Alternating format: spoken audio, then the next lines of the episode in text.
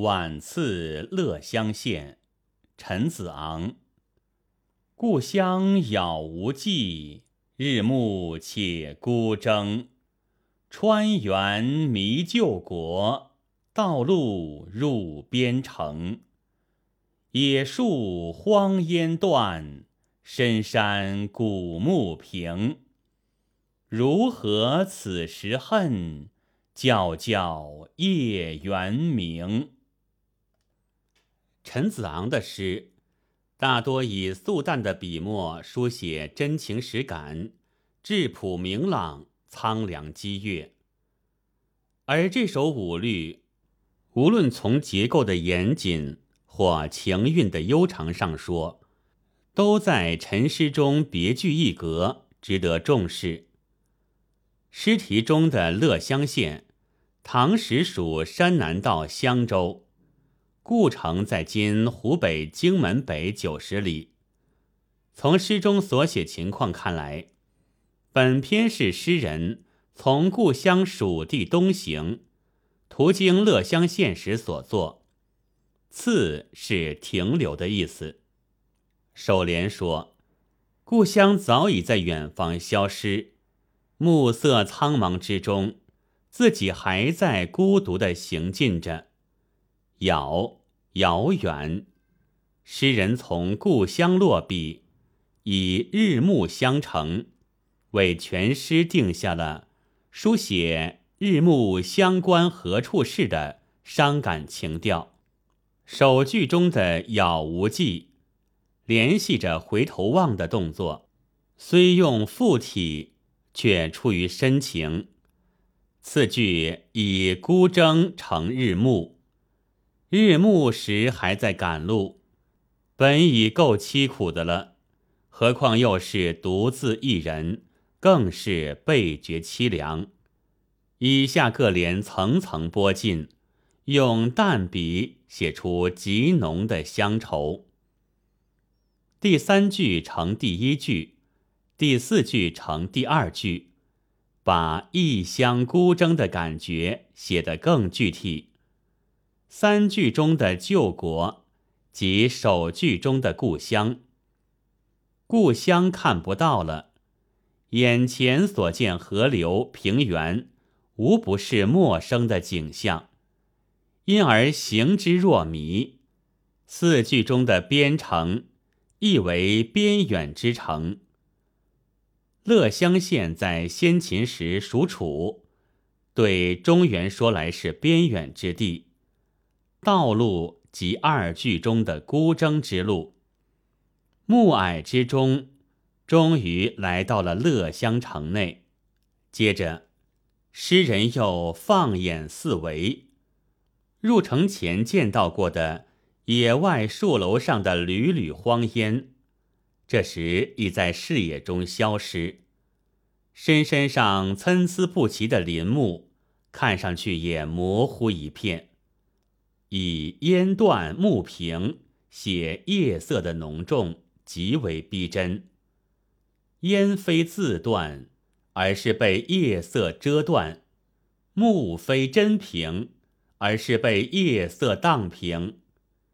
尤其是一个“平”字。用的出神入化。南朝梁中庸论诗有所谓“自然应指”的说法，平字用的既巧密又浑成，可以说是深得自然英旨的诗家妙笔。景联这两句的精彩处还在于，在写景的同时，又将诗人的乡愁。拨进了一层，野树荒烟与深山古木，原是孤征道路上的一点可怜的安慰，这时就要全部被夜色所吞没。不用说，随着夜的降临，诗人的乡情也愈来愈浓重了。写完以上六句。诗人还一直没有明白说出自己的感情，但当他面对寂寥夜幕时，隐忍已久的感情再也无法控制。一个抒情性的设问句：“如何此时恨？”便在感情波涛的推掀下，从满溢着的心湖中自然的汩汩流出。诗人觉得，最使他动情的，无过于深山密林中传来的一声又一声圆鸣的叫叫声了。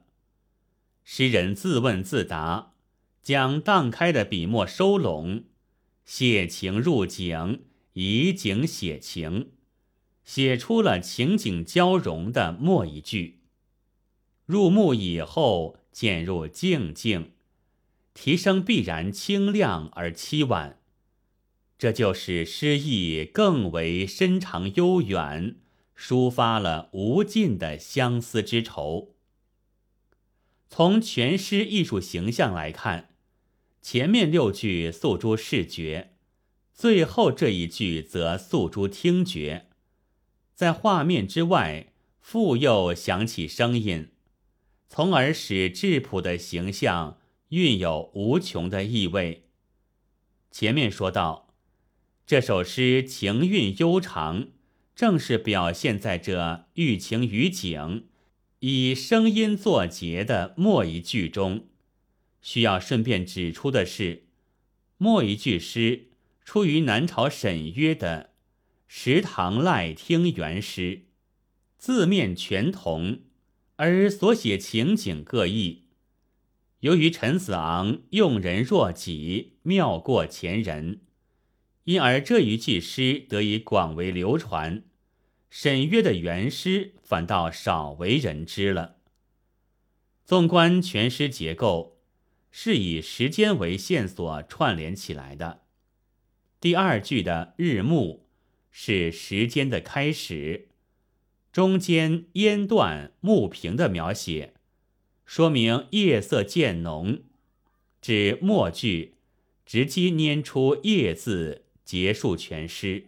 通篇又可以分成写景与抒情两个部分，前六句写景，末两句抒情。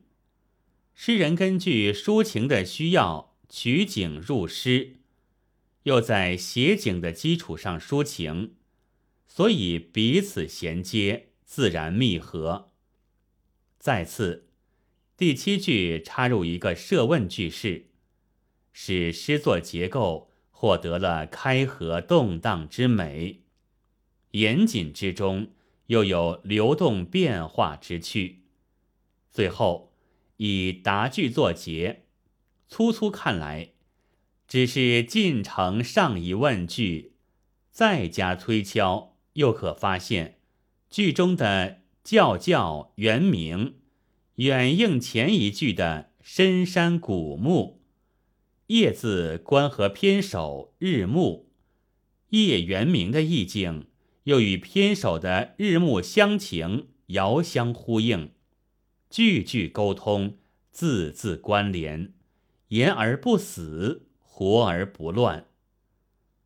综上可见，此诗笔法细腻，结构完整。由于采用寓情于景的手法，又有含而不露的特点，这些与笔法粗犷，并与直书见长的《登幽州台歌》比较起来。自然是大相径庭的，但也由此使我们能够比较全面的窥见诗人丰富的个性与多方面的艺术才能。本文作者陈志明，朗读：白云出岫。